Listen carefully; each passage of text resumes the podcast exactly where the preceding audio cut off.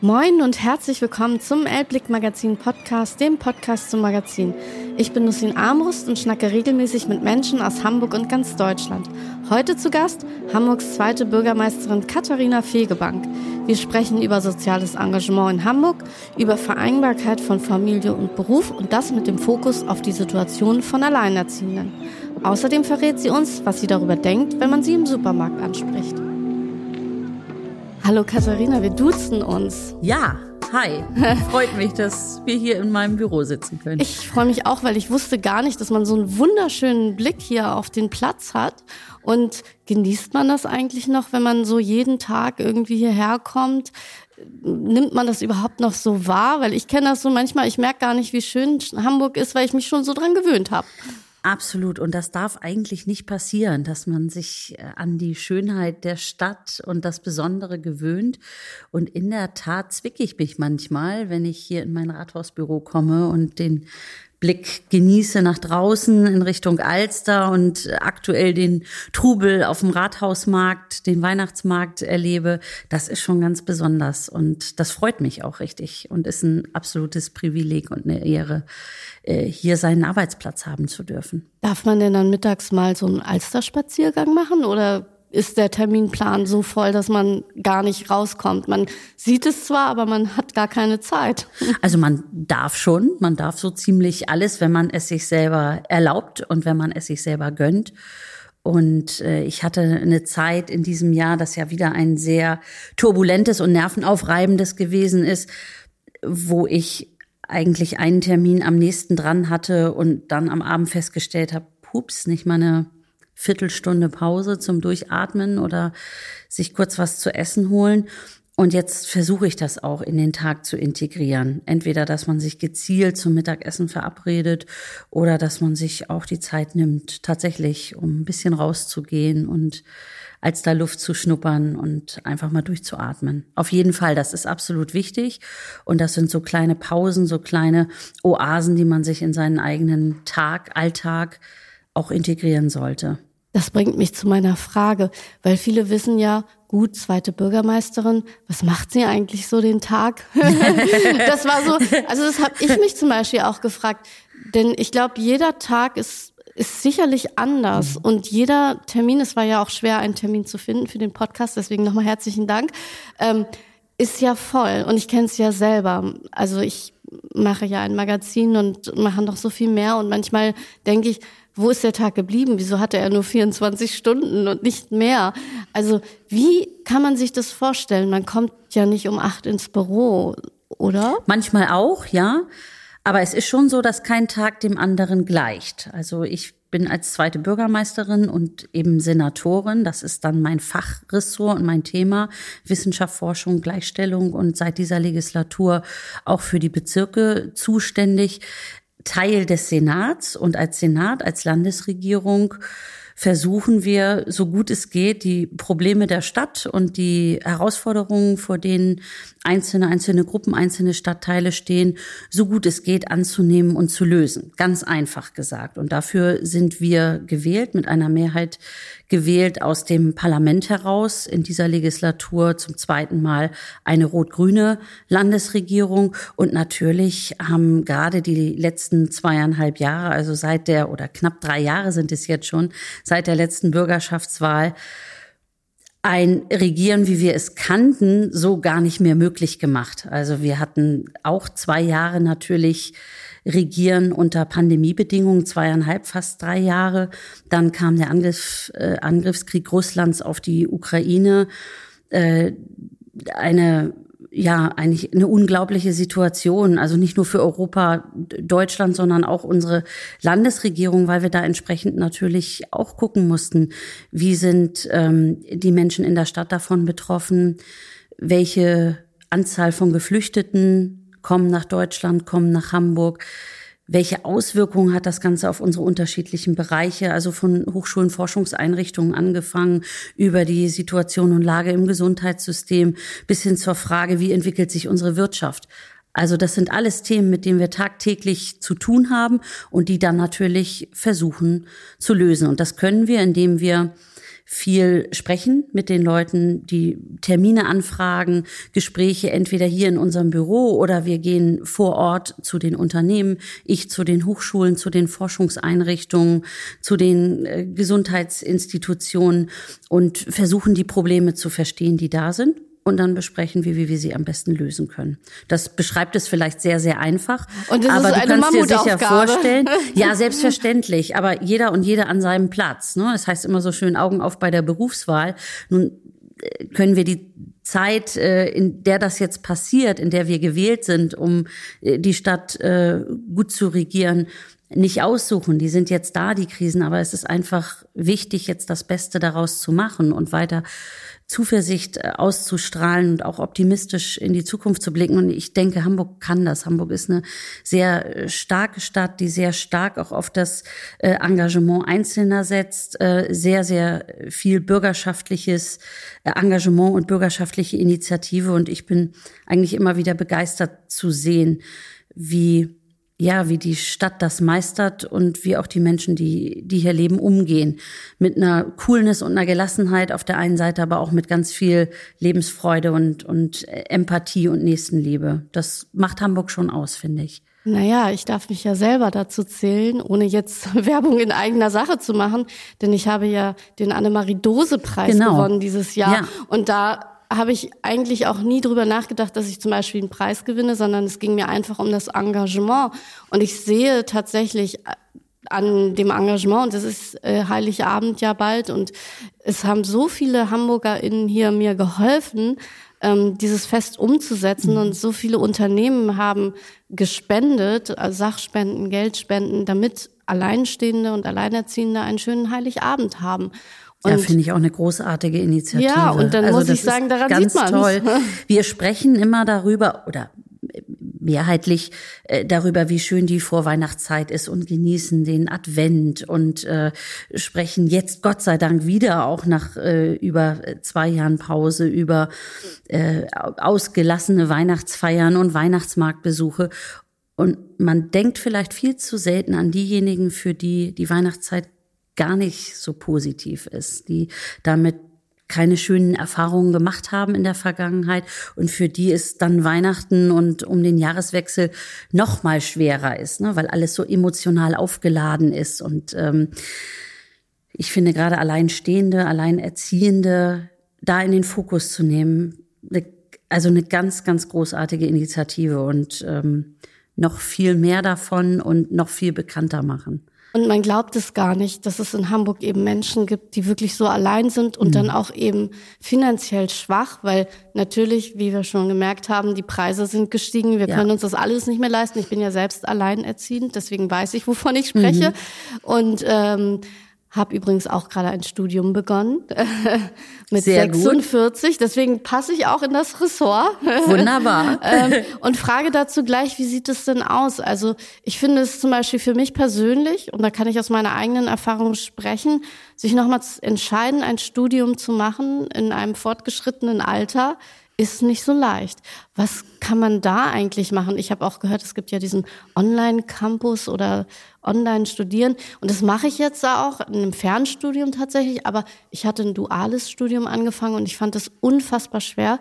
Familie und äh, Beruf und das ging nicht. Deswegen musste ich das tatsächlich beenden und bin jetzt ins Online-Studium gewechselt. Es ist interessant, dass du das sagst, weil gerade Anbieter von dualen Studiengängen häufig damit Werbung machen, dass sie gerade diejenigen in besonderen Lebenslagen oder mit Familien- oder Pflegeverantwortung, diejenigen, die in Teilzeit in ein Studium gehen wollen, ansprechen und sie dann auch gewinnen für ein Studium.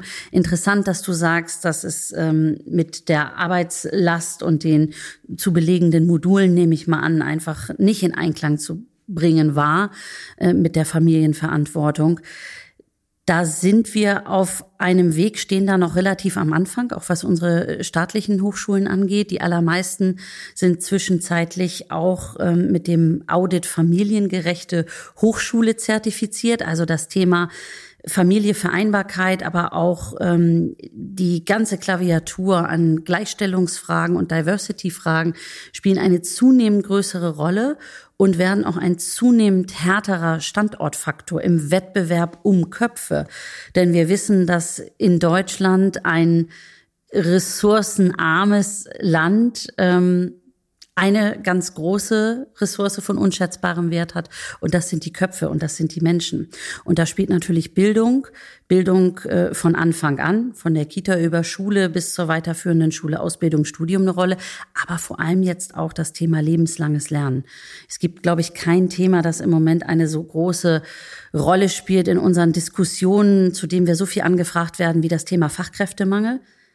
Das alle Branchen jetzt fest im Griff hat.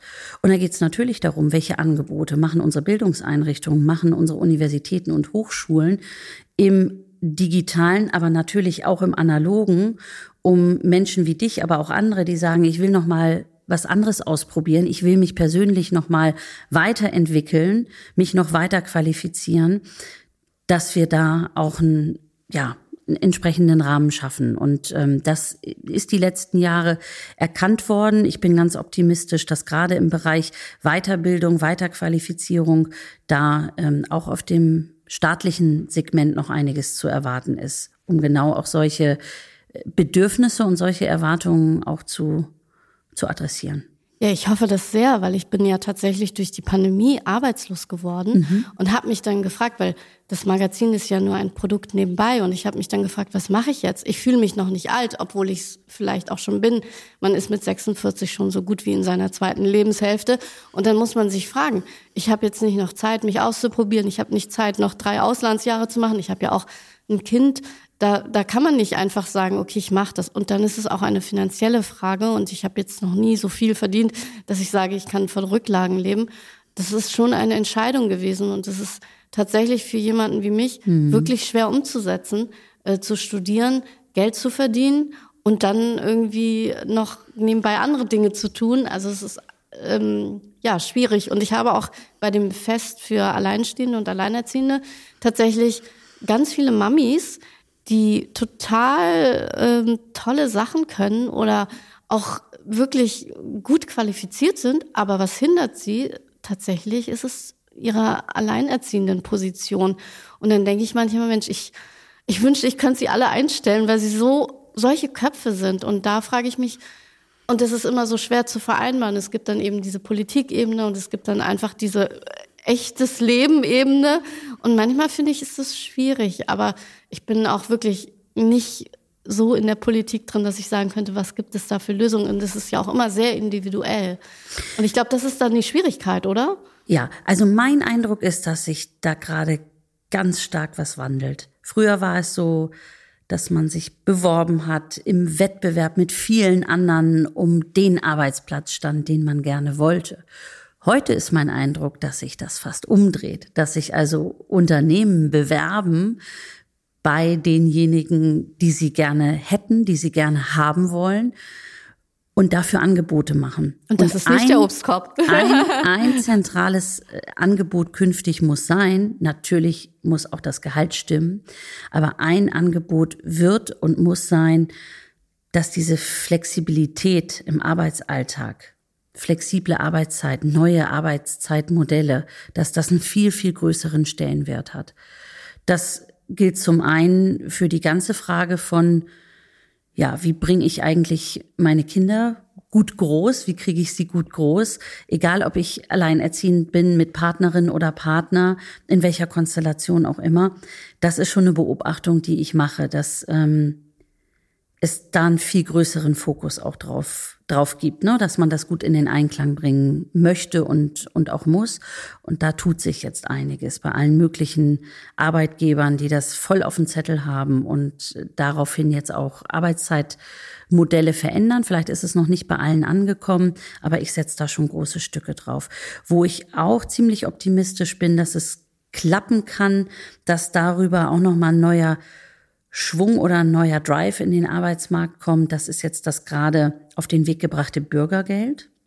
Das stimmt. Da geht es ja wirklich nicht nur darum, dass Regelsätze erhöht werden, sondern das Herzstück, und das versuche ich auch immer nach vorne zu stellen, ist wirklich das, das Qualifizierungsmoment. Es geht nicht mehr darum, arbeitslose Menschen in irgendeinen Job zu vermitteln, sondern es geht darum zu gucken, was ist dein Talent, was kannst du, was bringst du mit, worauf hast du Lust. Und es geht viel stärker darum, in eine Ausbildung zu bringen, die auch abgeschlossen wird, eine Qualifizierung zu machen, aufzusatteln auf den bestehenden Kompetenzen und dann wirklich perspektivisch rauszukommen aus der Arbeitslosigkeit und damit hoffentlich auch aus einer Armutsspirale.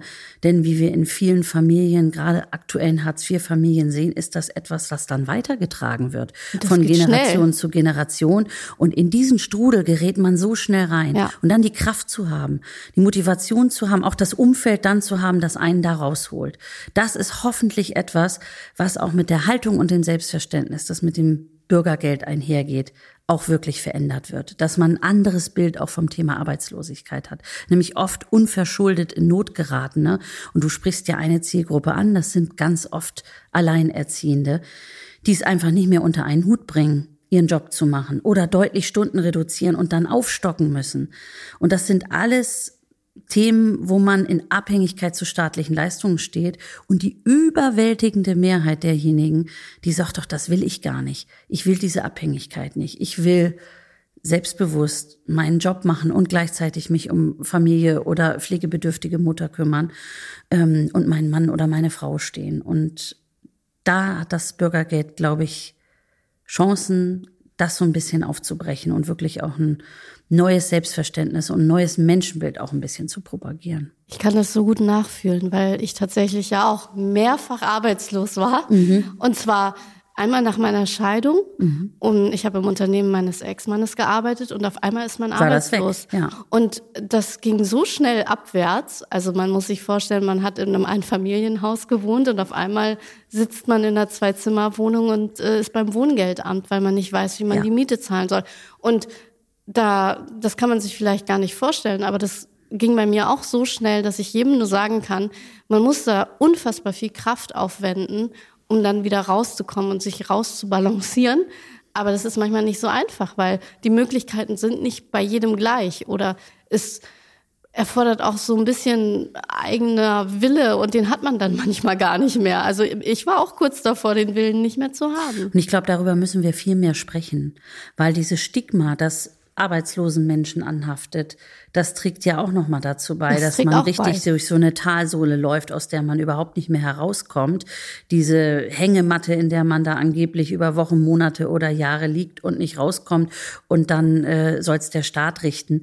Das ist in meinen Augen auch ein völlig falsches Bild, das überhaupt nicht dazu äh, beiträgt, dass wir auch als Gesellschaft, und das brauchen wir in diesen Krisenzeiten, auch wieder stärker, stärker zusammenwachsen und nicht gegeneinander oder miteinander. Ich fand viele Diskussionen in den letzten Wochen, wo äh, Leistungsbezieherinnen und Bezieher ausgespielt wurden gegen Geringverdienende, weil es immer heißt, wo ist denn da der Anreiz, was zu machen und zu arbeiten? Der Regelsatz wird erhöht auf der einen Seite und zum anderen soll man von Sanktionen befreit werden, das Vermögen geschont.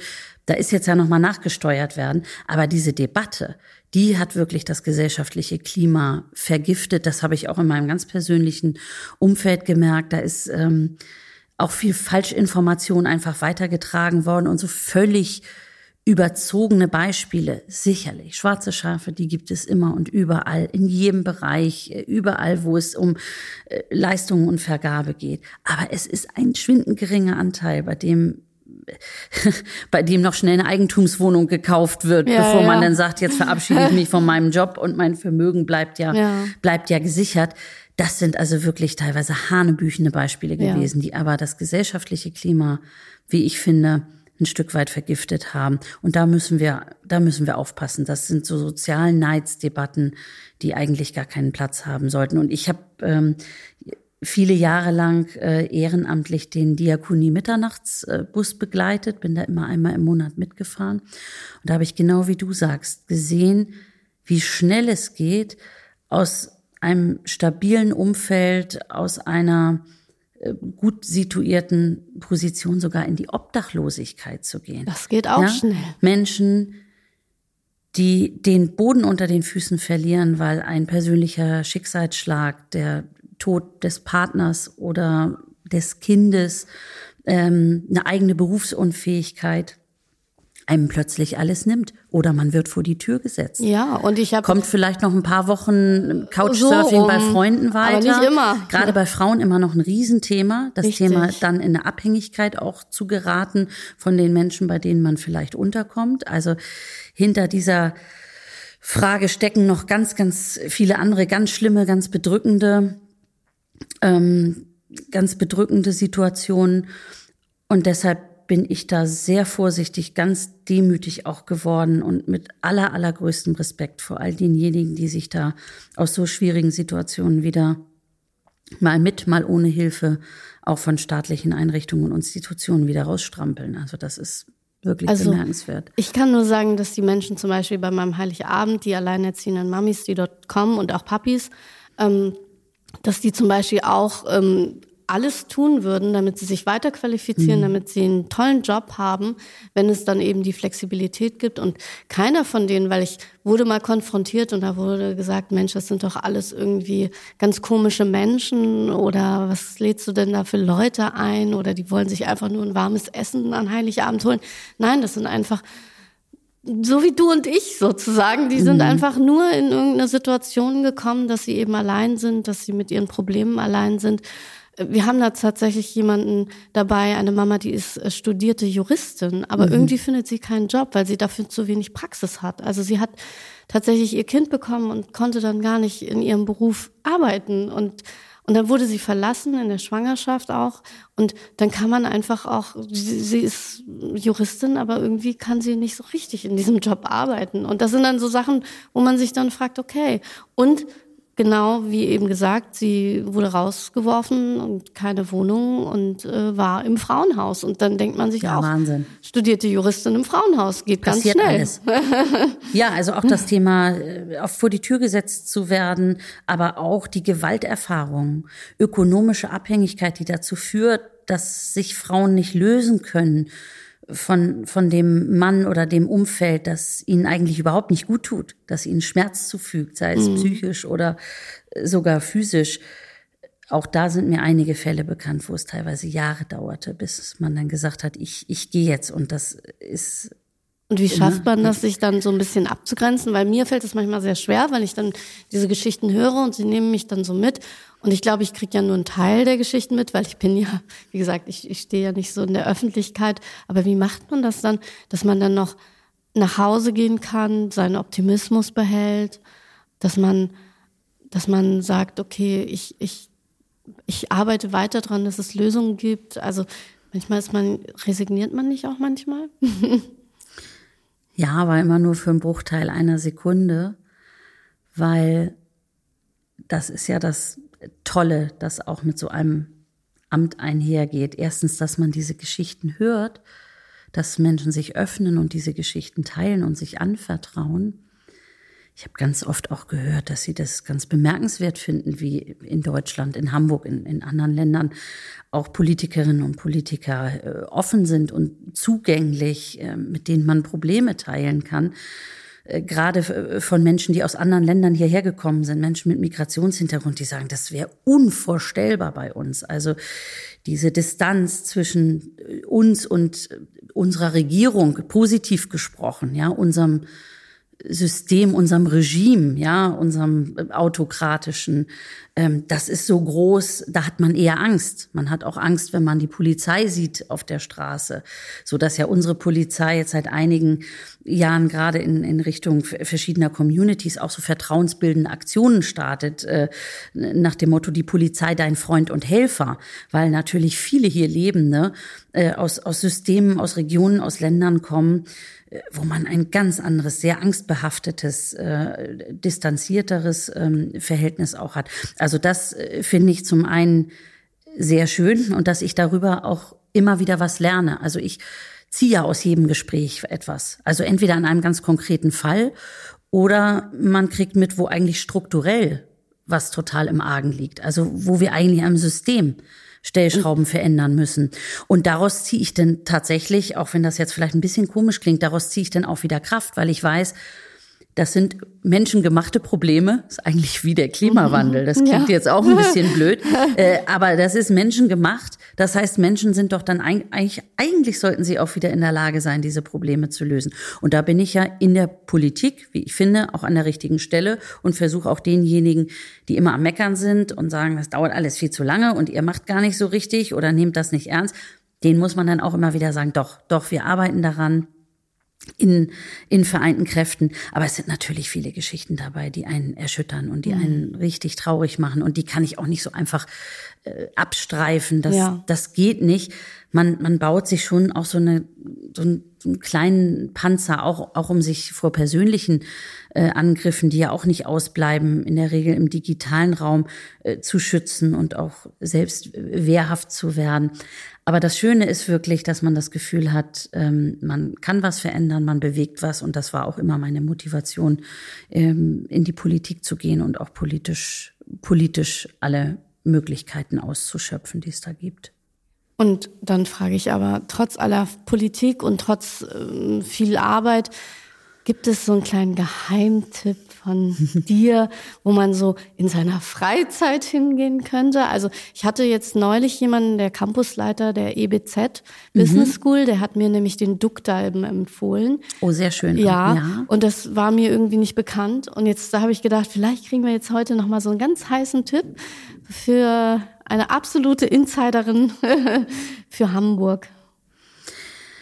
Ja, also ich habe natürlich äh, viele Orte, zu denen ich gerne gehe, wo dann eher immer weniger los ist, weil das für mich dann Auszeit und Entspannung bedeutet. Ich mag es auch total, mich ins äh, Getümmel äh, zu stürzen und natürlich Leute zu treffen. Das bin auch total ich.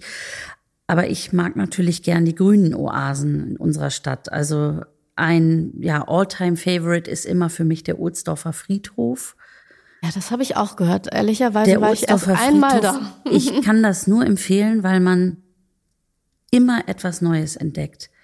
Je nachdem, von wo man kommt, welche Ecke man sich aussucht, ähm, welche Bank man auswählt, an, an welchen kleinen Teich man sich niederlässt oder unter welchem Baum man sich setzt, ähm, welche Friedhofsecke man auswählt, weil ja überall verschiedene äh, Gruppen auch ähm, liegen oder man geht auf Promi-Suche, die gibt's da natürlich auch. Ja, wer liegt denn den da? Frauenfriedhof gibt es zum Beispiel.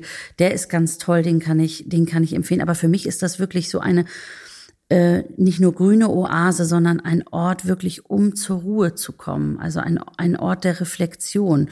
Äh, und gleiches habe ich, wenn ich zum Beispiel jetzt länger nicht gemacht, aber in der Vergangenheit oft Fahrradtouren durch die Vier- und Marschlande, wo ich auch gerne Gäste, die nach Hamburg kommen, aus In- und Ausland vor allem, mit hinnehme und ihnen sage, auch das ist Hamburg. Wir haben hier Landwirtschaft, wir haben hier noch ähm, unberührte Natur, wir haben hier tatsächlich auch ein gewisses Gefühl von Weite wo ich dann immer ganz seltsam angeguckt werde. Das kann doch hier nicht Hamburg, das ist doch ganz sind ländlich. Sind wir noch in Hamburg, ja. Sind wir noch in Hamburg? Doch, wir sind noch in Hamburg. Und dann gibt's auch, ja, einfach viele, viele schöne Orte, wo man sich einfach äh, hinsetzen, hinsetzen kann, Seele baumeln lassen kann. Finde ich ganz, äh, finde ich ganz großartig. Ähm, ein, ein weiterer Tipp, wenn ich den jetzt sage, dann kommen da alle hin, aber natürlich äh, Ach, es hören doch freut, zwei sich, Leute. freut sich freut sich Bederland darüber. Ja. Also wo ich wahnsinnig gerne bin, ist zum Beispiel die Bartholomäus-Therme, ja. die auch erstaunlich vielen überhaupt nicht bekannt ist. Die renoviert wurde auch. Die jetzt gerade saniert wurde, sehr schön geworden ist. Also wenn man da mal für drei, vier Stunden hingeht, das ist wirklich wie ein Tag Urlaub. Und da kann ich ja noch anschließen, ich finde ja auch das war Bali Spa toll. Das ah, ist da ja, war ich, äh, da, da war ja, ich jetzt ist, noch nicht. Genau, ähm, das ist auch toll, weil da haben sie nämlich, und das sage ich immer wieder gerne, die Elemente, die Häuser, die dort stehen und alles, was da so an Deko oder wie mhm. das gebaut ist, das kommt wirklich aus Bali, weil in Bali werden diese alten Häuser abgerissen und die Geschäftsführung sorgt dafür, dass die nicht ähm, verbrannt werden, sondern dass die wirklich hier nach Hamburg teilweise kommen oder überhaupt, es gibt ja das Wabali auch in anderen Städten, mhm. dass sie wirklich diese alten Elemente verbauen, weil die teilweise wirklich schon ein paar Jahre alt sind. Und deswegen hat dieses Wabali diesen echten Bali-Flair, weil das ist nicht irgendwie nachgemacht, sondern es ist wirklich importiert. Auch die ganze Deko und so, das wird richtig importiert. Ja, dann ist das vielleicht ein Ort, wo ich, wo ich auch Unbedingt. mal hin muss. Unbedingt. Aber in der Tat, Bartholomäus Therme ist auch ist zentral. Ein Ort wirklich äh, des Glücks und und der Glückseligkeit für mich und vielleicht noch ein ein weiterer Ort, weil ich da mit meinen Kindern im Moment recht oft am Wochenende bin und ein äh, absoluter gar kein Geheimtipp, sondern hoffentlich ein Ort, den ganz viele Familien kennen mit äh, unterschiedlich großen oder kleinen Kindern. Das sind die Bücherhallen. Ja, die finde ich also auch Also da gut. haben wir jetzt so viel, ähm, so oft auch Samstagnachmittage verbracht bei schlechtem Wetter und Kinder lieben es dort. Es ist ein bisschen wuselig und trotzdem findet man ruhige Ecken. Das und, ist für mich auch und es ist erstaunlich. Geheimtipp für die Familie. Sozusagen. Ja, und es ist erstaunlich, wenn man mit den Kindern in die Bücherhalle geht, so ging es mir, dass die Kinder wirklich dann ein Buch nehmen, sich hinsetzen ja. und anfangen zu lesen. Und deswegen mache ich ja immer noch ein Magazin in Print, weil ja. ich der festen Überzeugung bin, dass Papier und alles, was eben nicht digital ist, eine Wertigkeit hat. Auch wenn wir versuchen, Hamburg zu einer digitalen Stadt zu machen, ja. muss es noch analog geben. Oder? Aber das eine geht nicht ohne das andere, genau. Und wie ist es denn, wenn man dann Katharina Fegebank in den Bücherhallen trifft? Darf man dann Hallo sagen? Oder ist es dann so, weil man dann ja mit der Familie da nein, ist? Nein, nein. Also die Hamburger sind ja sehr zurückhaltend. Ich merke schon, dass ich viel erkannt werde. Und einige stecken dann die Köpfe zusammen oder zeigen auf Heimliches mich. Foto. Und dann weiß ich, okay, ähm, äh, da hat, hat mich jemand erkannt. Ich finde das ja auch gut. Also ich fände es eher umgekehrt komisch, wenn man jetzt so viele Jahre in der ersten Reihe ähm, der Politik steht und hier auch keiner ein weiß, bisschen wer. die Geschicke der Stadt ja. mitgestaltet und es erkennt einen keiner. Ja. Das ist ähm, leider ein Schicksal, dass viele meiner Kolleginnen und Kollegen nicht nur in Berlin, also ich meine jetzt nicht Bundesregierung, aber beispielsweise Bundestagsabgeordnete, haben aber auch Kollegen, die in den Ländern Ministerinnen oder Minister sind, ähm, die wenn, wenn sie nicht wirklich durch eine Spitzenkandidatur oder ähm, durch eine Wahlkampfsituation, wo man ja nochmal ganz besonders im Fokus steht und dann eben auch das mediale Interesse nochmal wächst, ähm, da einen super Job machen, aber in einem Flächenstaat eben nicht so richtig bekannt sind weil sie dann vielleicht in der Landeshauptstadt wirken und noch in ihrem Wahlkreis oder in ihrer Heimatstadt und ansonsten eher nicht. Das ist in Hamburg natürlich anders, Stadtstaat. Ja, und man Alles kennt alle. eher auf kleinerem, engerem Raum, kurze Ja. Wege. Und deshalb werde ich schon nicht nur in den Bücherhallen, sondern auch wenn ich im Supermarkt unterwegs bin oder im Bäcker an der Schlange stehe, angesprochen. Meistens sehr freundlich. Ja. Es gab jetzt, das hat mich fast überrascht, ähm, in Corona-Zeiten, wo es ja durchaus auch hitzige Diskussionen gegeben hat, viele, die sich bedankt haben, Mhm. Ach, also das gesagt haben, danke schön. für die Arbeit, die sie machen.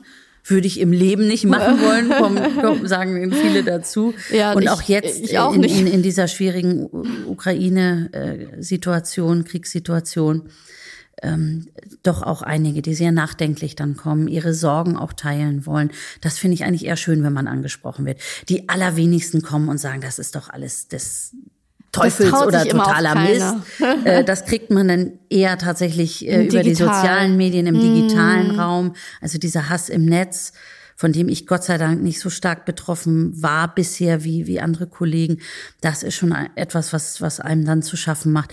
Aber die persönlichen Kontakte hier in der Stadt ähm, mit den Hamburgerinnen und Hamburgern, die finde ich meistens toll. Also Und deswegen braucht man gut. auch gar keine Angst zu haben, durch die Stadt zu gehen. Nein. Und dann zu sagen, ach Mensch, da habe ich sie gesehen, da spreche ich sie doch gleich mal an. Nee, ich freue mich. Das ist also das ist schön. auch ja Teil meines Jobs. Ja. Und die meisten die Hamburger sind ja wirklich eher so ein bisschen ne, Zurückhaltend. zurückhaltender Ja. und ähm, stehen denn da nicht lautstark oder im Restaurant setzen sich zu einem am Tisch. Die haben schon auch ein ganz feines Gespür dafür. Ist man da jetzt gerade mit äh, Eltern und Schwiegereltern bei irgendeinem Jubiläumsgeburtstagsessen Mhm. oder äh, sitzt man, sitzt man am Tresen und macht einen kleinen Mittagssnack. Also wenn das so ist, wenn ich mir was zu essen hole jetzt in der Stadt, dann sprechen die Leute mich einfach an. Und Ja, Das mag naja, ein bisschen kenne ich das ja. Ich äh, kann es ja jetzt noch mal zum Schluss verraten. Ich habe ja tatsächlich, äh, mein Ex-Mann hatte einen Großonkel und das ist nämlich unser äh, Bundespräsident jetzt. Aha, okay. also früher war er Außenminister mhm. und da waren wir schon tatsächlich, da waren wir verheiratet und haben ihn dann auch, oder er war auch Kanzleramtsminister und mhm. haben ihn im Kanzleramt damals mhm. besucht und dann als er Außenminister war, war es natürlich auch so. Und da hat man so einen Hauch erlebt, wenn man dann, wir hatten eine Babyparty und dann hat er gesagt, er kommt zu unserer Babyparty, ja. als der Sohn geboren war, aber er würde dann halt 20 Leute noch mitbringen, nämlich die Personenschützer. Ja. Und dann denkt man so, ja, was mache ich dann? Koche ich dann für alle nochmal Kaffee? Also das war dann so, und da hat man dann das erste Mal so gemerkt. So die praktischen Fragen, die sich ja, dann stellen. Ne? Wie, wie es so politisch dann ist, wenn man doch stark in der Öffentlichkeit steht, wenn man doch irgendwie hm, es war so, dass wir sind dann hatten einen Familienspaziergang gemacht und es war wirklich so, man konnte eigentlich kaum gehen, weil es kamen immer ja. irgendwelche Leute, die ihn angesprochen haben. Und dann habe ich gedacht, und er war immer so freundlich und ich habe irgendwann gedacht, also ich weiß nicht, ob ich das den ganzen Tag könnte. Und deswegen frage ich das, wenn man dann durch die Stadt geht und dann immer ja, äh, auch man hat ja vielleicht auch mal einen schlechten Tag. Also ich möchte ja, nicht immer. Aber so extrem ist es ist nee? es überhaupt noch okay. nicht. Nein, nein, nein. Dann geht's ja. Da, da, ist die Bekanntheit denn vielleicht noch nicht so ausgeprägt oder auch das Interesse äh, dann also bei aller eigenen Wertschätzung für das, was ich oder wir tun, vielleicht ist das Interesse dann auch nicht so ausgeprägt. Also man muss sich da auch selbst oder darf sich selbst nicht ganz so wichtig nehmen.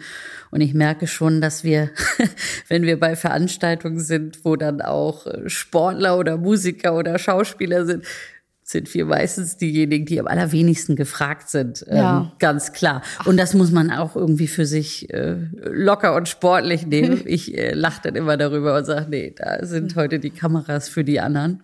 Aber und wundere mich dann eher, wenn oder? das heißt, wollen Sie nicht auch noch mal? Dann sage ich, ach so, Sie haben uns sogar erkannt. Aber es ist doch auch mal ganz schön, wenn man dann vielleicht nicht so im Fokus steht, ja, oder? Ich meine, dann ist das vielleicht ähm, manchmal ganz gut. Ähm, ja, unsere Podcasts gehen gar nicht so lange.